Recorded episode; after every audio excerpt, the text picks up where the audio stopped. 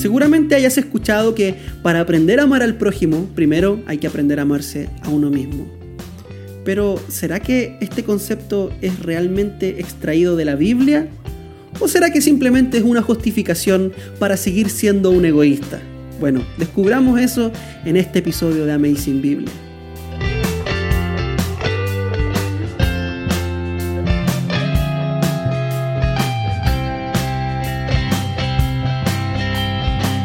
Bienvenidos a un nuevo episodio de Amazing Biblia, el podcast donde exponemos la belleza de la palabra de Dios en un lenguaje sencillo. Y hoy vamos a terminar con esta sección en donde el Señor Jesús expone y desnuda la falsa enseñanza de los fariseos trayendo la verdadera interpretación de la ley dada por Dios a su pueblo. Recordemos que Jesús no vino a abolir la ley, sino a darle cumplimiento y a exaltarla nuevamente al lugar que ella se merece, un lugar de honra, un lugar de gloria. ¿Ok?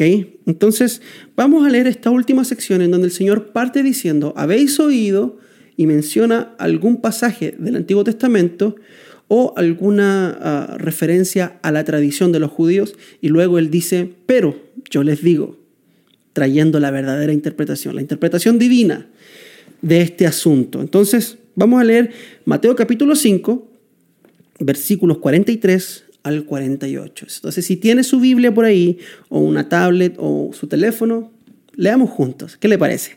Dice así. Habéis oído que se dijo, amarás a tu prójimo y odiarás a tu enemigo. Pero yo os digo, amad a vuestros enemigos y orad por los que os persiguen, para que seáis hijos de vuestro Padre que está en los cielos.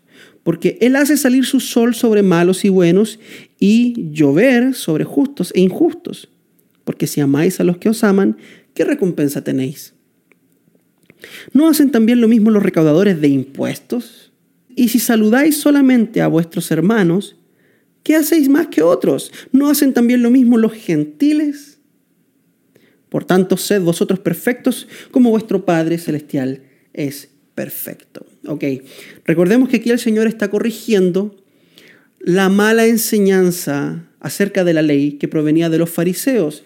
Y esta enseñanza generalmente venía de alguna referencia del Antiguo Testamento o de su tradición. En este caso proviene del Antiguo Testamento, pero es una enseñanza muy corrompida, muy mala. Entonces lo primero que vamos a ver es la corrupción de esta enseñanza, de la enseñanza de los fariseos, que proviene de Levítico, Levítico capítulo 19, versículo 18. Esto es lo que decía la ley originalmente, que luego fue corrompido por los fariseos. Escuche, Levítico 19, 18 dice, no te vengarás ni guardarás rencor a los hijos de tu pueblo sino que amarás a tu prójimo como a ti mismo. Yo soy el Señor. Así dijo el Señor. Lo primero que podemos ver es que los fariseos cortaron este versículo en donde dice, amarás a tu prójimo como a ti mismo. Ese como a ti mismo lo quitaron para poner, odiarás a tu enemigo. Y quitaron ese como a ti mismo precisamente porque los fariseos y todos los seres humanos, no solamente los fariseos, somos egoístas. Nos amamos mucho. Nadie nos enseña a amarnos y ni necesitamos aprender a amarnos. Es algo que viene natural en nosotros. Por ahí alguien dice que para aprender a amar al prójimo como a uno mismo, uno primero debe aprender a amarse a uno mismo. Y eso, hermanos, eso es antibíblico, porque el ser humano ya es lo suficientemente egoísta y ya sabe amarse lo suficientemente bien. El problema es que nos amamos mucho.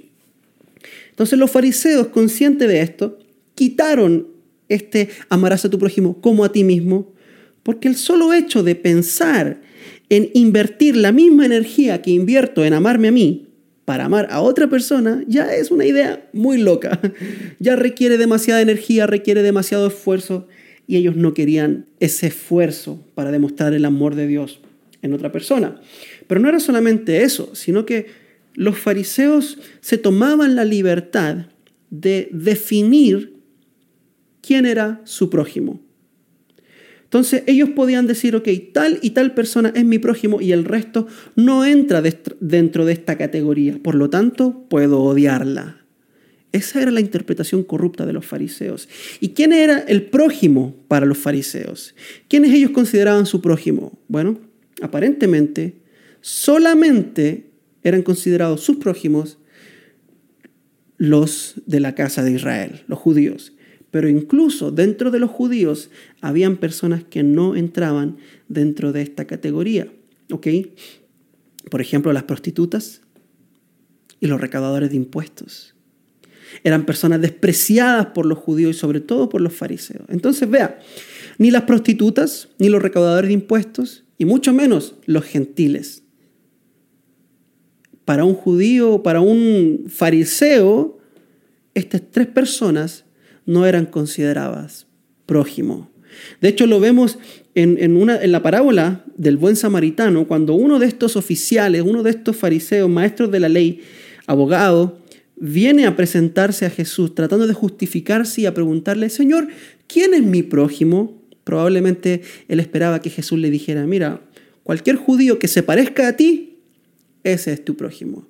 Pero el Señor le vino con otra historia que aparentemente no le gustó mucho, diciéndole que incluso los samaritanos eran su prójimo.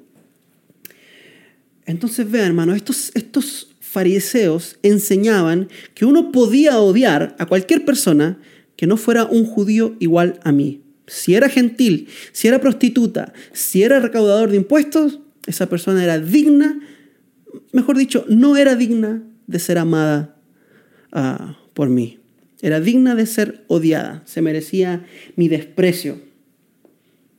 Pero el Señor le dice a toda esa generación, amen a aquellos que ustedes consideran sus enemigos, ámenlos y oren por ellos.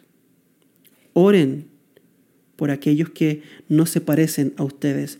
Oren por aquellos que tienen un aspecto distinto o una cosmovisión distinta. Hermanos, estamos en tiempos de mucha efervescencia social y este movimiento del Black Lives Matter, um, usted puede estar de acuerdo con ello o no. Yo personalmente no estoy de acuerdo con muchas de sus consignas, pero sí considero que el racismo todavía es una realidad en nuestro mundo. Todavía hay gente que desprecia a otra persona por el color de su piel. Y no me refiero solamente a blancos odiando negros, sino que también a negros odiando blancos a blancos odiando a amarillos y amarillos odiando a rojos y rojos odiando a negros.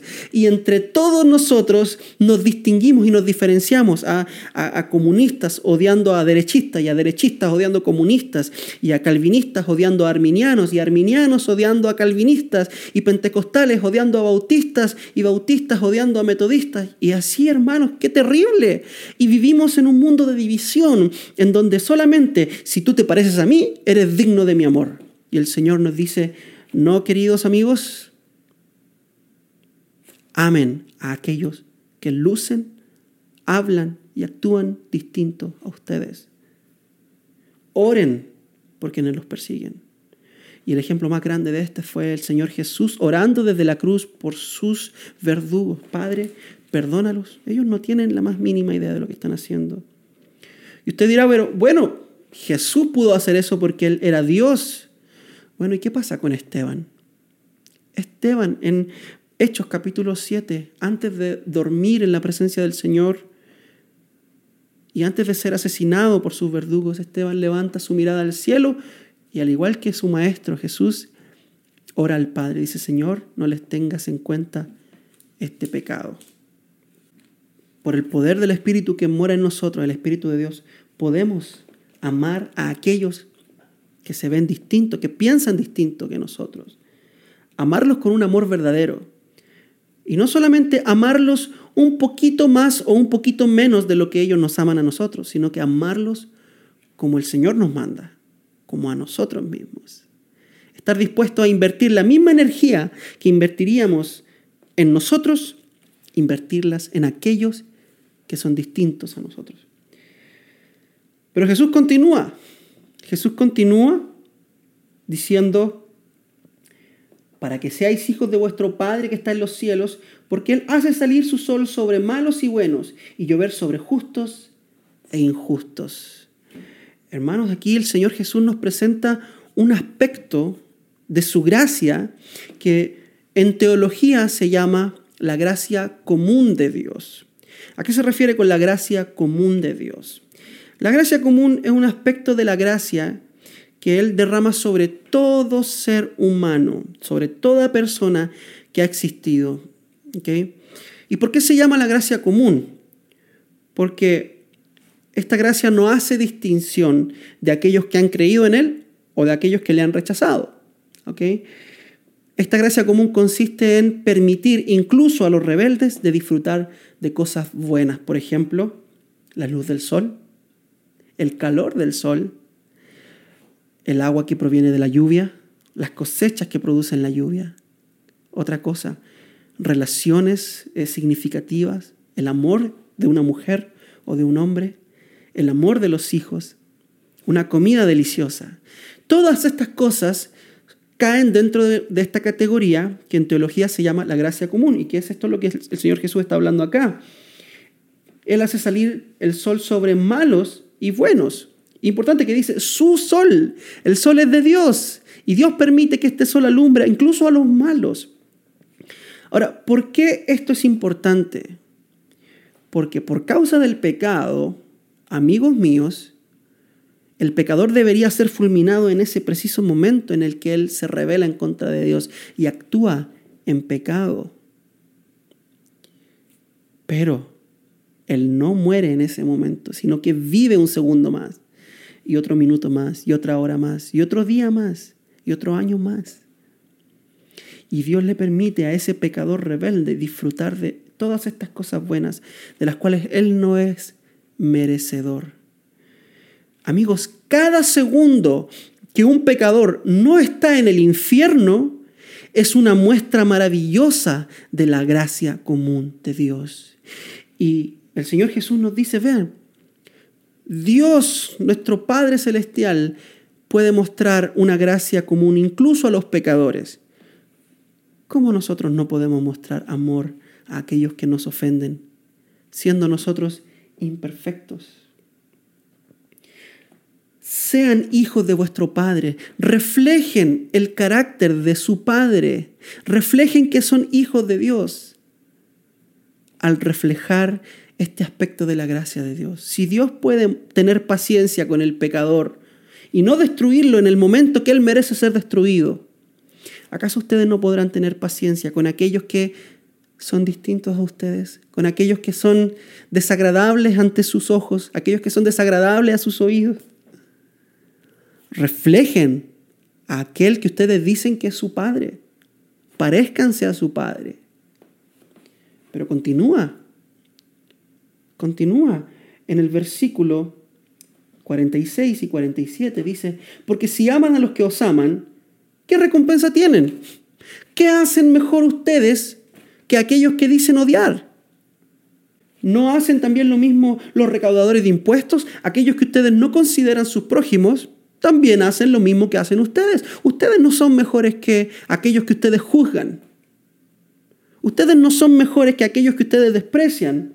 Y si saludan solamente a vuestros hermanos, ¿qué hacéis más que otros? ¿No hacen también lo mismo los gentiles, aquellos que ustedes llaman perros, aquellos que ustedes llaman bárbaros, aquellos que ustedes llaman inmerecedores de la gracia de Dios? inmerecedores de su amor. Ellos son igual que ustedes y ustedes son igual que ellos. No son mejores que aquellos que ustedes apuntan con el dedo cuando ustedes no aman a aquellas personas como si fuera ustedes mismos. ¿En qué eres mejor? ¿En qué aspecto tu ética, tu religión es mejor que la religión de aquel que desprecias si tu religión no te permite amar a aquellos que tú desprecias? ¿De qué forma tu religión es mejor si tu religión te impide amar a aquellos que tenés a la par? Si tu religión solamente te permite amar a aquellos que se parecen a ti, aquellos que tienen que usan tu misma ropa, aquellos que hablan tu mismo lenguaje, aquellos que, que cantan las mismas canciones que tú cantas, ¿de qué te sirve tu religión si tu religión no te permite parecerte a tu Padre que hace salir su sol sobre buenos y malos? no te sirve de nada. El Señor Jesús termina con esta frase diciendo, sed pues vosotros perfectos, como vuestro Padre Celestial es perfecto. Y aquí el Señor cita Levítico capítulo 11, versículo 45 y Levítico 19 también, donde el, Señor Dios le dice a su pueblo, habla toda la congregación de los hijos de Israel y diles, seréis santos. ¿Por qué? Porque yo, el Señor Dios, soy santo. Y luego Pedro, en primera de Pedro, capítulo 1, versículo 16, cita también este versículo. ¿Qué es lo que nos quiere decir Jesús con esto? Seréis perfectos como vuestro Padre Celestial es perfecto. Lo que nos está enseñando el Señor Jesús es que el único estándar de perfección y de santidad es Dios. Nosotros podemos buscar compararnos con otras personas que son más malas que nosotros para hacernos sentir bien.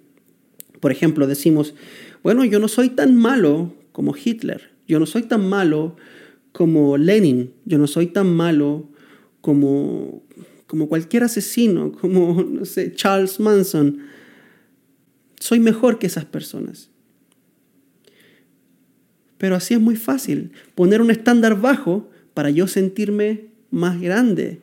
Soy un pez, un pez que ni siquiera es grande dentro de una pecera muy pequeña. Y eso me hace ver grande. Y Dios dice, el único estándar de santidad que vale soy yo mismo. Imítame a mí. Tal vez piensas que porque esa persona no te ama, simplemente con que tú la ames un poquito más de lo que ella te ama, ya hiciste mucho. No, ama como yo lo amaría. Ama a esa persona como si te estuvieras amando a ti mismo. Yo soy el único estándar de santidad. Pregúntate, ¿de qué forma yo te he amado a ti? Y luego ve e imita esa forma de amar con aquellos que tú consideras que no son dignos de tu amor. Hermanos, los fariseos eran unos corruptos, eran unos vengativos odiaban a todos aquellos que no se parecían a ellos. Se justificaban a sí mismos diciendo, no, no somos pecadores, pero pecaban en su corazón, odiaban en su corazón, adulteraban en su corazón, mentían en su corazón. Su falsa religión apaciguaba sus conciencias de todos estos pecados que estaban en el corazón que no sea igual con nosotros, hermanos. Que tengamos una religión que nos permita no compararnos a los más malos de este mundo, sino compararnos a aquel que es santo. Y preguntarnos, ¿cómo podemos nosotros reflejar a nuestro Padre que está en los cielos? ¿Cómo podemos ser hijos de nuestro Padre? ¿Qué le parece si oramos y le pedimos a Dios juntos que podamos ser como aquel que nos amó con todo? Que no se aferró a su trono, sino que se despojó y tomó la forma de siervo para demostrar un amor perfecto por gente que no lo merecía, nosotros. Oremos, Padre Celestial, te pedimos que nos ayudes a amar como tú nos has amado. Te pedimos que nos enseñes, Señor, a mirar a nuestro prójimo no como alguien diferente, porque se viste distinto, porque habla distinto, porque luce distinto, porque piensa distinto, sino que a mirar a nuestro prójimo tu imagen, la imagen del Dios invisible. Enséñanos, Señor, a no compararnos con otras personas, sino que a compararnos contigo, a ser santos, a ser perfectos, porque tú eres santo y perfecto. Te agradezco, Señor, porque tu palabra nos convence de nuestro pecado. Cuando pensamos, Señor, de que estamos haciendo lo suficiente, nos empuja a hacer más que lo suficiente, sino que a ser perfectos.